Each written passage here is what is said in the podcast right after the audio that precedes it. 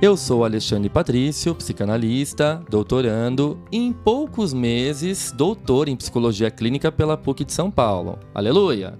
dono da página Alexandre Patrício no Instagram, onde eu compartilho vários conteúdos de psicanálise. Eu sou Felipe Vieira, psicanalista e mestrando em psicologia clínica pela PUC de São Paulo, dono da página Felipe PV no Instagram, onde eu deveria compartilhar mais conteúdos de psicanálise. Pois é, essa é a quinta temporada do Psicanálise de Boteco, um podcast para quem está cansado das cinco dicas para elevar sua autoestima e quer mergulhar de cabeça nas profundezas do seu mundo inconsciente. E sim, a gente sabe que a psicanálise parece difícil e que para muitas pessoas Freud só fala de sexo, mas ouvindo a gente, vocês vão ver que a coisa não é bem assim. Nosso objetivo é apresentar uma psicanálise clara e democrática, mas sem perder a profundidade dos conceitos. A ideia é discutir livros, filmes, artigos, costurando uma relação com a vida cotidiana. Os episódios inéditos saem quinzenalmente, sempre às quintas, já para fazer aquele esquenta do final de semana. Ah, lembrando que nós estamos nos principais agregadores de podcast. Fala pessoal, tudo bem? Sejam bem-vindos a mais um episódio. Esse é o Psicanálise de Boteco Raiz não é nenhum quadro, não é o Café com Freud, não é o Pílulas Psicanalíticas. Então o pessoal faz uma confusão. A gente tem três programas num só. É uma coisa assim, né? Meio. É de se ficar confuso mesmo, né? Eu já não sei mais o que, que a gente tá gravando. Hoje é o Psicanálise de Boteco Raiz, né?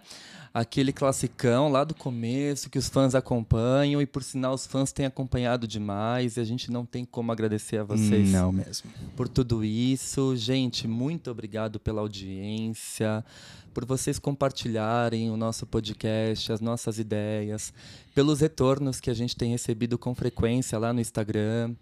Uh, esses dias acabei recebendo um e-mail de uma ouvinte extremamente profundo, delicado, ela hum, compartilhou trechos, sabe, da, da vida dela e da análise pessoal dela, o quanto a análise pessoal dela vem sendo movimentada uhum. pelos conteúdos que ela ouve no podcast. Então, Através de... dos insights, né? Isso, você tem noção quanto isso é potente, o quanto isso representa? Eu acho que não só para nós, mas para psicanálise de, de forma, forma geral, geral, sim. Né? É, enfim, a gente queria então primeiro começar esse episódio agradecendo a todos vocês por isso. Sim, gente, o Alexandre tá chorando aqui. Ah, eu ah. sou emotivo mesmo. confesso, não tem segredos, eu sou super intenso e emotivo. Tá ok, é eu tô chorando junto. Bom, então hoje nós vamos falar desse amigo inimigo, deste sentimento emblemático que pode ser bom para alguns, ruim para outros, esse sentimento de solidão. Bom? É bom? É bom? é, é bom. Tem muitas pessoas que precisam sentir a solidão, né? Mas é claro, tem teóricos que vão diferenciar isso chamando de solitude, hum. né? Mas se a gente pegar a própria raiz teórica psicanalítica não tem essa diferença, né? Isso vem é algo bem mais contemporâneo, mas ali nas criações de Melanie Klein e de Winnicott, que são dois autores que vão se dedicar a escrever artigos sobre essa temática. A, a Melanie Klein é, publica um artigo póstumamente, né? Tá na coletânea Inveja, Gratidão e Outros Trabalhos chamado Sobre o Sentimento de Solidão. Uhum. Né? É um artigo publicado postumamente em 1963. Mas lembrando também que o Winnicott tem o clássico dele, A Capacidade para Estar Só, uhum. que está no livro O Ambiente e os Processos de Maturação, e é um texto de 1958. Na verdade, o Winnicott escreve esse texto, apresenta numa conferência, a Klein fica super inspirada uhum. e ela está ali nos últimos momentos da vida dela, né? E ela falece em 1960. Sim. E ela acaba lendo o texto do Winnicott, tem contato com o texto do Winnicott, e, e tem um dia que ela acorda, assim, bastante solitária, e ela fala com a governanta da casa dela, que ela tinha uma relação super íntima, ela fala, sabe de uma coisa? Eu acho que eu também vou escrever um artigo sobre esse tal de sentimento de solidão. Uhum. Então, o Winnicott eh, publica em 58, a Klein apresenta esse artigo em 59 e em 1960 ela falece. Perfeito. Então a gente pode pensar aí que estar só e estar realmente é, nessa solidão pode ser considerado algo bom. Mas vamos levantar esse questionamento. Por quê? O que, que ela fala? Por que, que ela pensa? Por que, que ela elabora? Olha, só primeiro uma coisa aqui que você falou assim: esse sentimento de solidão pode ser considerado algo bom? É. Quantas pessoas aproveitaram né, esse período de isolamento social e para criar? Sim. Né, e entraram em contato ali com a sua realidade subjetiva, tentaram transformar todo aquele sofrimento que a gente estava vivendo, enfrentando. Ainda estamos, né? Porque a pandemia não acabou, é sempre importante lembrar. É, a gente está numa quarta onda agora, né? Exato. E muitas pessoas aproveitaram aquele período de recolhimento, né? É, para poder uh, criar. Seja. Uhum. Muitas pessoas descobriram um potencial artístico. Olha que, que interessante. É, descobriram a capacidade, sei lá, de pintar, de escrever, de fazer algo assim, sabe, uh, mais manual, mais artístico mesmo nesse período de isolamento. Então é curioso porque parece que a gente é tão cercado de estímulos, né? Sim. O tempo todo de obrigações, de tarefas, de metas. Eu acho muito curioso, né, quando a gente vê aí Organize sua vida em 10 passos. É, cumpra esse ritual rigorosamente, você vai ter sucesso e você vai ter uma vida muito mais produtiva e organizada. E a gente sabe que não é assim, nem todos os dias dá para cumprir os 10 passos. Então, É.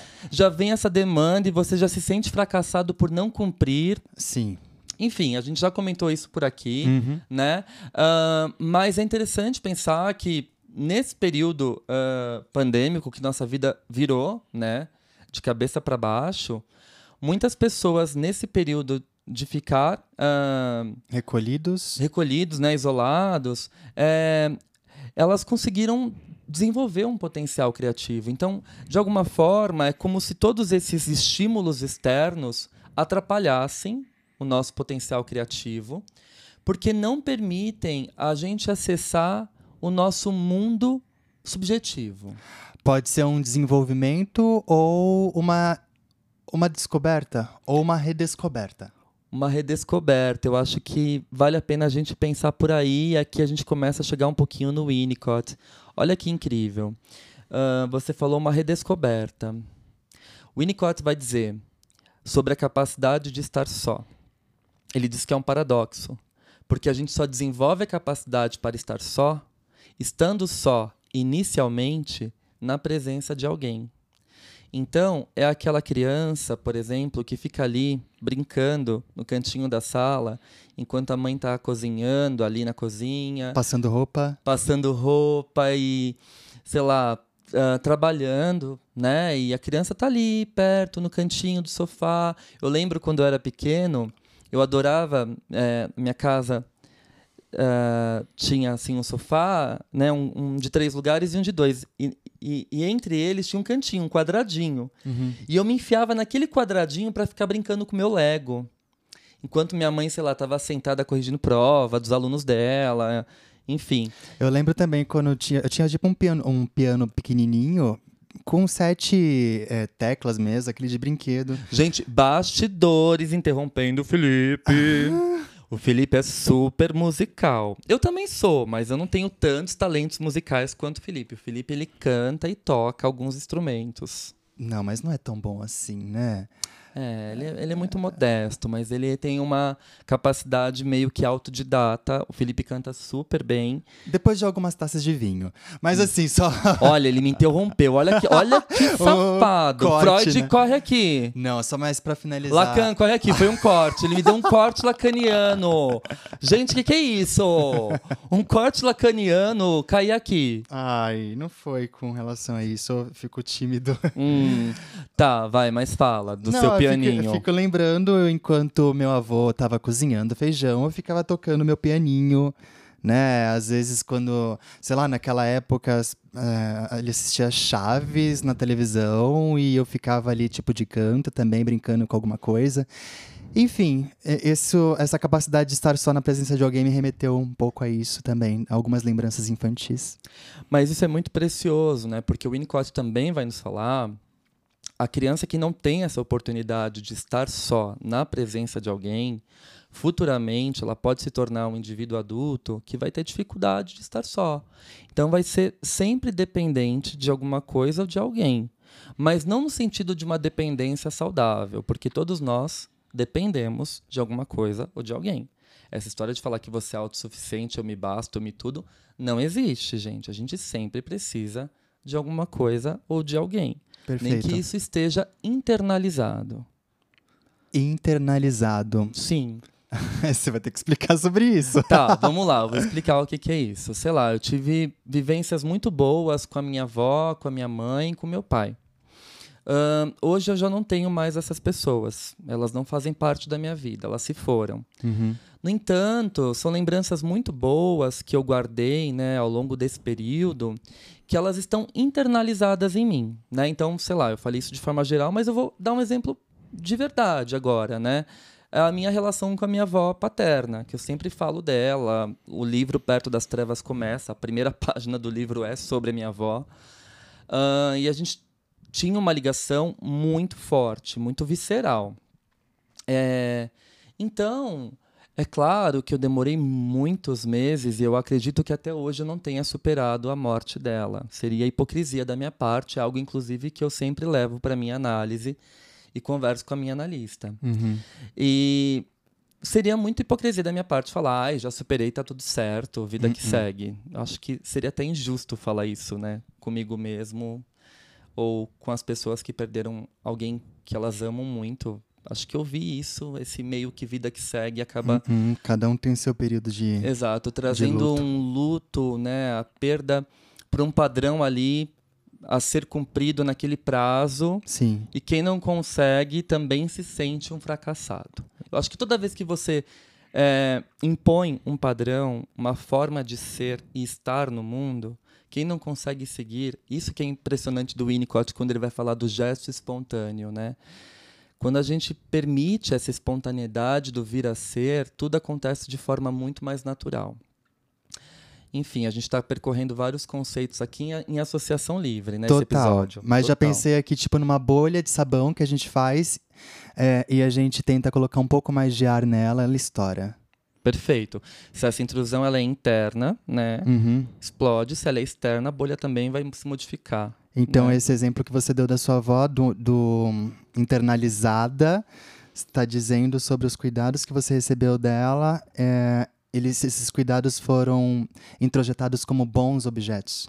Como bons objetos, exatamente. É aí que tá, né? Acho que toda essa vivência que eu tive com ela é, tão rica, né, tão produtiva para minha criatividade, para quem eu sou hoje como sujeito, como ser humano e até mesmo como profissional, toda a sensibilidade que eu tento é, ter né, no par com os meus uh, pacientes, né, nessa relação com os meus alunos, enfim, essa humanidade que eu acho que é a maior herança, o maior legado que minha avó deixou dentro de mim, a gente pode falar que é um objeto interno, uhum. né? Então, esse objeto interno que foi obtido através dessa experiência, desse convívio, e muitas vezes, embora minha avó brincasse comigo sempre, sentava no chão, brincava, jogava bola, minha avó fazia para mim, é, eu não tive uma infância muito né, favorecida. Eu, como eu já disse, eu, eu cresci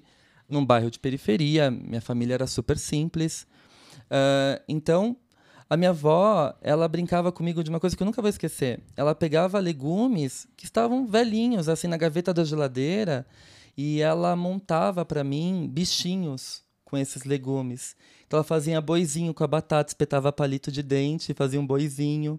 E aí ela fazia um cercadinho de papel e a gente fazia uma fazendinha com esses legumes. Uhum. E a gente ficava horas brincando com a fazendinha de legumes. Olha só que incrível essa lembrança. Mas muitas vezes eu também brincava sozinho perto da minha avó. Minha avó era costureira, ela estava ali costurando na máquina dela e eu debaixo da máquina dela, no pezinho, ainda escuto ó, o barulho do, do pedal da máquina, ela pisando no pedal automático. Nossa. Eu escuto isso. falando essa parte aqui, né? Confesso. E eu ficava ali embaixo brincando com a minha fazendinha de legumes, com os meus ursinhos.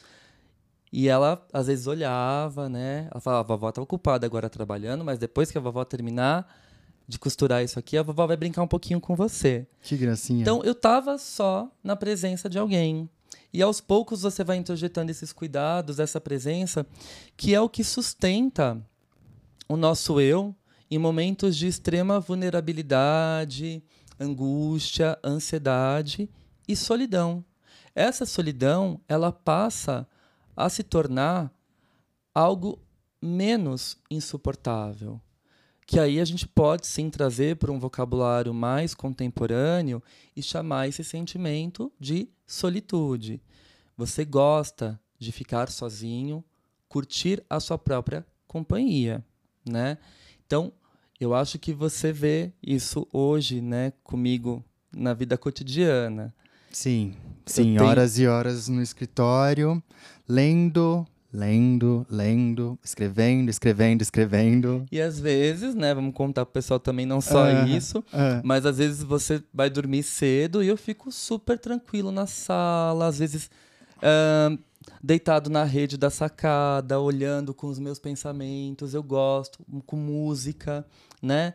Então, é, eu acho que isso é o que eu falei é, logo no comecinho, né? Cria em você a possibilidade de estabelecer uma relação com o outro, mas não de uma dependência afetiva no sentido de carência sufocante, certo. sabe? Porque eu acho que se você consegue estar só, você também possibilita para o outro a oportunidade de estar só.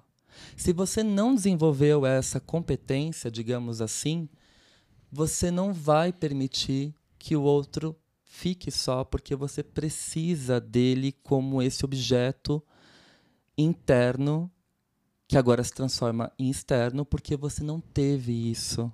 Uhum nos períodos mais primitivos da vida. Entendo. Entende? É uma é, capacidade, né? É uma conquista. É uma conquista, exatamente. Essa é a grande contribuição do Winnicott, né? Sim. No entanto, eu tenho um artigo que eu escrevi em parceria com o Alfredo na época que eu estava uh, no meu mestrado e saiu, já tinha, já estava no doutorado quando foi publicado, porque, gente... Ah, essa, essa acontece, é, né? artigo científico demora é dois assim, anos, bastidores, enfim. você submete um artigo submete científico... esquece. É, para uma revista, até a revista aprovar, sair pelo... Não aguarde, porque senão você terá uma frustração. É, senta assim, esquece. Esquece que seu artigo está lá no sistema da revista. Porque até a, a a comissão que avalia, né, o membro, o, o, corpo editorial da revista científica, enfim. Tudo isso, todo esse processo demora muito tempo. Então, sei lá, a gente submeteu esse artigo, eu, Alfredo, em 2016 e foi publicado em 2019, tanto que a gente teve que fazer uma atualização de dados, enfim. E, ah, uma coisa que eu queria falar aqui para os nossos ouvintes, não tenham tanto preconceito de ler artigos científicos, tá, gente? Nem todos eles são chatos, escritos é... de forma... É é, cansativa. Sim, sim. Sabe? Numa linguagem técnica. Tem uh -uh. artigos científicos que são bem tranquilos de ler. Sim, que você lê, tipo, super rápido e fala assim, nossa, que delicinha. Isso. e esse artigo foi publicado em 2019 na Psicologia Revista da PUC de São Paulo, volume 28, né? É a revista de psicologia da PUC de São Paulo. Volume 28, número 2. Uh, a edição é de 2019. Psicologia Revista que chama o, o, o periódico. E o título do artigo é O Sentimento de Solidão na Contemporaneidade, revisitando Melanie Klein. Uhum. Então, já que a gente falou um pouquinho uh, de Winnicott, né, vamos falar um pouquinho do que a Melanie Klein vai dizer para nós sobre o sentimento de solidão. Né? Uh, ela, é importante, então, como a gente falou né, logo de início, que a Klein não chegou a organizar esse artigo para publicação. Ela uhum. faleceu em 1960. Perfeito. No entanto, ela apresentou o ensaio de forma oral em 1959 em um congresso em Copenhague. Uhum. Uh, presumivelmente, a própria autora não considerava finalizado para publicar oficialmente em veículos científicos. No entanto, esse artigo de 63 constitui uma revisão de todo o seu arcabouço teórico, que é muito rico, Sim. deixando em evidência as ideias mais significativas de Klein. Então, ali ela vai falar das posições, né? e aqui a gente faz um, uma notinha de rodapé para o nosso ouvinte. Corram para ouvir o Café com Klein, Ah, sim, sim. Tem né? bastante material lá. que está dentro aqui do nosso podcast e, é enriquecedor. A gente explica toda a teoria kleiniana no Café com Klein. Sim. E é interessante, né, que contando os bastidores, é, é- é- mesmo com todas as questões que a gente tem, né, é, hoje, assim, trazendo para a contemporaneidade, aqui falando dos bastidores do cenário atual, né, sei lá, a gente tem tantos, tantas companhias, ah, podcasts, ah, redes sociais, né, ah, WhatsApp, chamadas de vídeo, Sim. sei lá, mil coisas. Mesmo assim, né, nesses bastidores da vida contemporânea, o que a gente ouve na, clínica é, de, nós, de muitos pacientes, né, ah, eu me sinto muito só, Sim. né? é, eu, eu tenho medo dessa solidão, né? Mesmo com tantos amigos, cercado de pessoas, eu me sinto só e incompreendido, né? Então a gente ouve muito isso Sim, o tempo todo.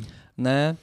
É, Enfim, permanecer e querer estar sozinho é algo praticamente impossível frente a tantos estímulos externos que a gente tem, né? É curioso a gente pensar nisso. Por isso que a gente começou o, esse episódio falando que a pandemia ela revelou esse lado mais criativo das pessoas, porque muitos se cansaram de ver aquelas notícias horríveis no celular Uhum. desligaram daquilo e foram. E aí você falou: será que elas redescobriram isso? Sim. E olha que lindo. Eu acho que sim, eu acho que muitas pessoas começaram a perceber que elas desenvolveram essa capacidade para estar só, na presença de alguém, ali no, no período né, mais primário da infância, na presença dos pais, dos avós, dos irmãos, dos tios, e resgataram isso na pandemia, porque de alguma forma a gente acaba perdendo isso por conta de tantos estímulos, Total. né? Sim. Então é interessante quando você fala assim, ah, eu acho que será que elas descobriram ou elas redescobriram, né? Elas se reencontraram nesse sentido. Curioso. Sim, sobre redescobrir, depois eu quero falar uma coisa a meu respeito.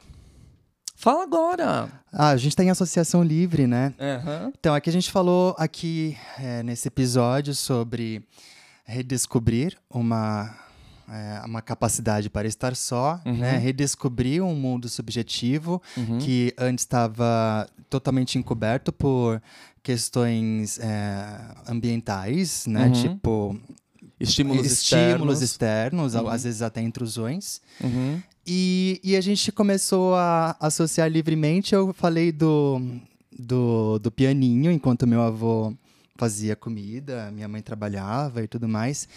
Aí, tipo, eu acessei mais uma informação. Hum. Eu lembrei é, de um. da minha alfa- alfabetização, em que Uhum. a minha mãe ela cantava uma musiquinha pra mim, pra É. me alfabetizar, né? Eu acho que isso vem em decorrência do, do que você mencionou pros ouvintes, que eu, que eu sou um, É, um amador da música, né? é. E você acha que isso, de alguma forma, acaba sendo essa É um objeto internalizado. internalizado, sim. da- Só pra você deu o seu exemplo de objeto internalizado, eu vou dar o meu. A minha mãe cantava assim pra mim, né? Um B com A, fica ba, um B com E, babé. Um B com I, babebi, um B com O, babebi, bo, um B com U, babebi, bobu. Ai, É, gente, que gracinha. Eu acho que isso é tão vivo. eu lembro que eu ficava assim olhando, né, pra ela, tentando entender, então beleza. Aí começava a fazer essas construções na minha cabeça. Sim. E às vezes eu cantava sozinho a musiquinha e eu aham. fui, tipo, tentando fazer outras conexões, né? Tipo, um D com A, fica dá, um D com E. E Aham. fui, fui conseguindo, é, aprendendo, na verdade, é, aprendendo a ler, né? E escrever, enfim. A partir dessa referência musical. Exato, sua e eu mãe. acho que isso é muito grita muito assim dentro de mim, sabe? Eu acho que é por isso que eu tenho esse amor tão grande pela música. Sim, faz total sentido. Ah, Engraçado que é tão poético isso. A sua alfabetização, o seu letramento nesse sentido foi musical, né? Foi. Para pra pensar um pouco nisso. Sim. Você entra no mundo das letras pela via da música. Sim. E o Gilberto Safra, naquele livro maravilhoso dele, A Face Estética do Selfie, ele vai nos dizer que muitas vezes uma experiência corpórea é uma experiência de sensações e essas sensações elas têm ritmo, elas têm balanço, elas Uau. têm sons e elas dão contornos ao nosso self. Por isso que o self muitas vezes está relacionado a essa questão estética. Por que, que você acha que muitas pessoas se fusionam e ganham formas, diferentes formas, quando elas estão ali num sentimento de relaxamento total, escutando uma música que joga aquele sujeito para uma outra dimensão? Isso conversa totalmente com o sentimento de solidão, né? Total, total, super. Lindo isso, não? Muito. Bom, vamos aqui continuar um pouquinho as ideias da Klein. Melanie Klein vai iniciar seu texto afirmando que o sentimento de solidão é interior independe das circunstâncias externas. Então, nesse sentido, ela acaba sendo muito mais pessimista que o Winnicott. Né? Ela vai falar Uhum. assim que não dá para desgrudar disso, não. Lide com isso, né? Sim. Ela diz assim: é, por meio de uma analogia, a gente pode pensar que a solidão vai brotar em nós como uma semente silenciosa que cria suas raízes e se torna um arbusto que não pode ser arrancado. Em extremos, ela pode nos dominar por completo, gerando ansiedades e angústias, em alguns casos mais patológicos de sofrimento psíquico. Uhum. Ou essa solidão, ela pode ser cultivada a ponto de possibilitar a produção de frutos, né, em situações mais saudáveis, ativando o estado criativo, por exemplo, né? Hum, Ahn, curioso então que para ela isso é algo interno e inerente à existência humana. certo. Então, a gente que lute, né? Fazer Ah. o quê, né? Sim. Ah, e aí ela continua dizendo assim para nós, né? para vocês verem bem como é é, o tom da escrita kleiniana, né? Ela diz assim: mesmo na melhor das hipóteses, no entanto, a relação feliz com a mãe e o seu seio, lembrando que o seio é uma metáfora dos cuidados maternos, né? Uhum. Ou paternos, ou do ambiente, né? Da pessoa que cuida, que gera os primeiros cuidados pro infante. Isso. Uhum. ela vai dizer assim: a relação feliz com a mãe e o seu seio nunca é livre de perturbações. E aí o que que ela vai querer dizer para nós? Que a integração plena nunca é totalmente alcançada. Ela diz que o ego nunca estará totalmente integrado. Diante de qualquer atravessamento, e vamos lembrar que para Melanie Klein nós somos o tempo todo atravessados pelas forças de Eros e Thanatos, pulsão de vida versus pulsão de morte, né? que na Inglaterra não existe pulsão, chama instinto, instinto de vida versus instinto de morte. É, nós somos o tempo todo atravessados por essa dualidade pulsional. Então isso vai sempre ser algum motivo ali, qualquer faísca desperta a fogueira e o ego estilhaça. Uhum. Bom, posto isso, né, a compreensão absoluta de nossas emoções torna-se uma tarefa impossível de se realizar na perspectiva kleiniana. Kleiniana. Isso. A Klein dirá que o anseio de compreender a si próprio também está ligado à necessidade de ser compreendido pelo bom objeto internalizado. Bom, e aqui a gente vai com uma citação da Klein. Abre citação desse texto. Uma expressão desse anseio é a fantasia universal de se ter um gêmeo. Uma fantasia para a qual Bion chamou a atenção num artigo não publicado. Essa figura gêmea, como ele sugeriu, representa aquelas partes não compreendidas e escindidas que o indivíduo anseia por recuperar, na esperança de alcançar a inteireza e completa compreensão. Essas partes são algumas vezes sentidas como sendo as partes ideais. Fecha a citação. Ou seja, o Bion apresenta em um artigo não publicado, né, é, acho que uma conferência que ele dá, e o Bion ele é um grande ah, herdeiro das ideias kleinianas e muito criativo, ele amplia né, as ideias da Klein. essa fantasia de que a gente tem um gêmeo, que a gente vai encontrar um gêmeo né, na vida. E isso é uma manifestação é, de que a gente não é completo e que a gente anseia a completude o tempo todo, mas isso é muito é, patológico porque é beira uma idealização. Lembrei. Certo. Se você idealiza demais, você coloca aquilo num patamar inatingível. Então, essa. É, é bem isso mesmo, é a metade da laranja. Se você quer alcançar essa completude, a gente tem que lembrar que essa completude, e a própria Melanie Klein vai falar, não existe, não existe ninguém que vai completar o outro, alguma coisa que vai completar o outro. Né? A gente tem que se sentir assim minimamente completo, embora isso seja impossível também, Uhum. né? Temos Mas também lembrar. acreditar que a, a completude está no outro também é alguma coisa ruim, né? Bastante. É. Bom, não fica difícil de entender essa analogia do Bion quando a gente pensa que muitas pessoas buscam a sua alma gêmea, como você falou, Uhum. né? É, a metade da laranja, a tampa da panela e por aí vai. Como única condição para serem felizes, né?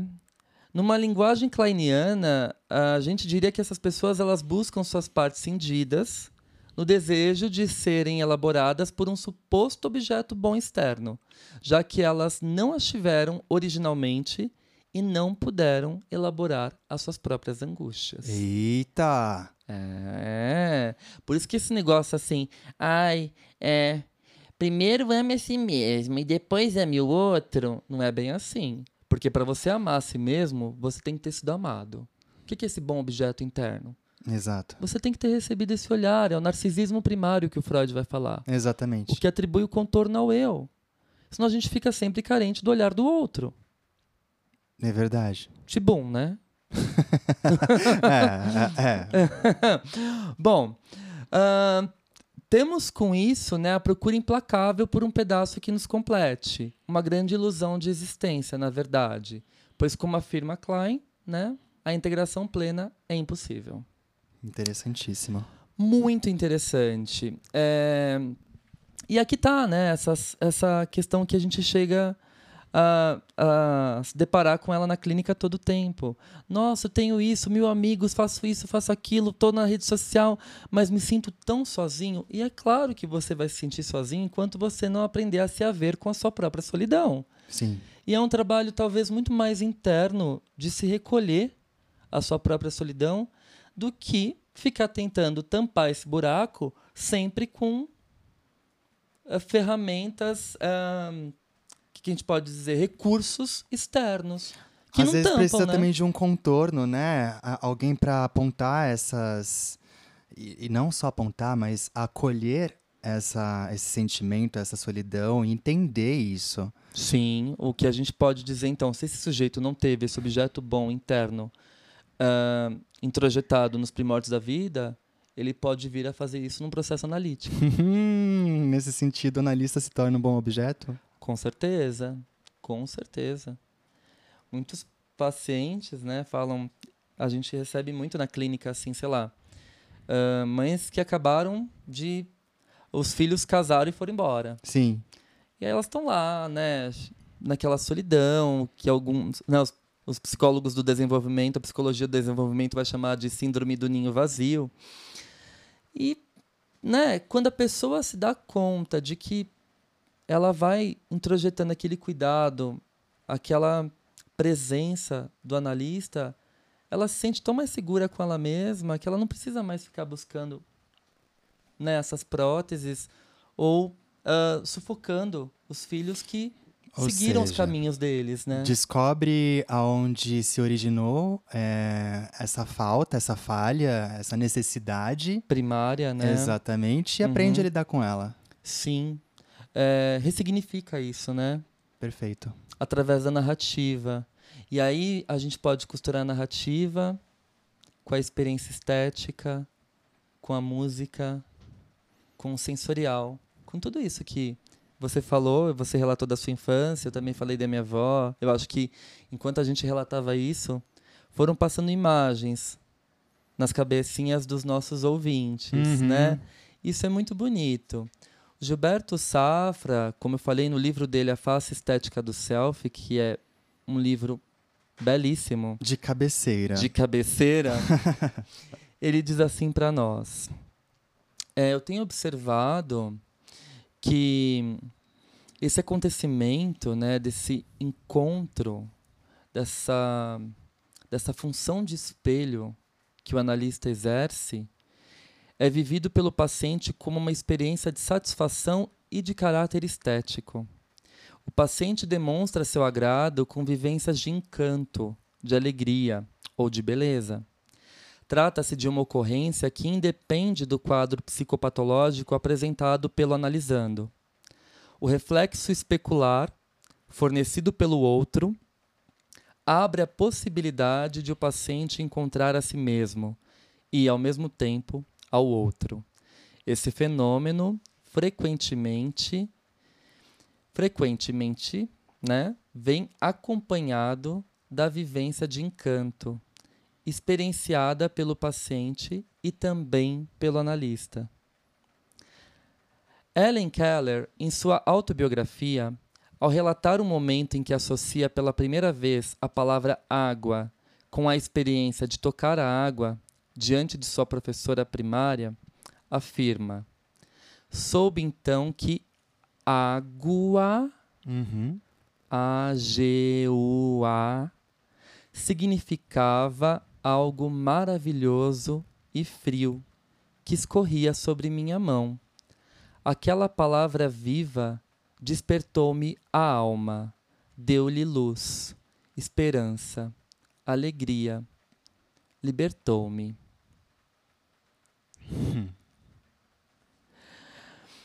As coisas banham-se em sentidos e significados outorgados por uma relação de criação pessoal do mundo.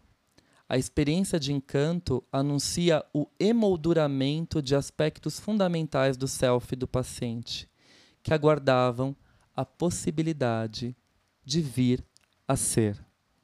Talvez no encontro com outro, talvez no encontro analítico. Boom! é isso. E assim a gente vai lidando com essa solidão nossa de cada dia. Exato. Bom? De maneira saudável, né? Dá para pensar? Ah, eu vou ficar pensando um pouco. Vai? Uhum. Então tá bom. Então é isso, gente. Espero que vocês tenham gostado e que esse episódio possa servir como um bom objeto a ser introjetado. bom objeto internalizado, né? Não é? É isso, um beijo aí para vocês, obrigado pela audiência. Lembrando que os episódios inéditos do Psicanálise de Boteco mesmo Raiz, sem ser os quadros, saem quinzenalmente toda quinta-feira de 15 em 15 dias. Sim. Perfeito. Então, um beijo a todos e a todas e a todas. É, sim. Ai, gente, a gente tem que inventar um fã-clube. O que, que a gente vai falar? é... Ai, não sei. A gente vai precisar pensar. O Calcinha Larga tem os calcinhers. É verdade. O que, que a gente tem? Os bootecers? Amei. É isso. É, vai ser isso mesmo. É, um beijo, gente. Até o próximo encontro. Um beijo. tchau. tchau. tchau. thank you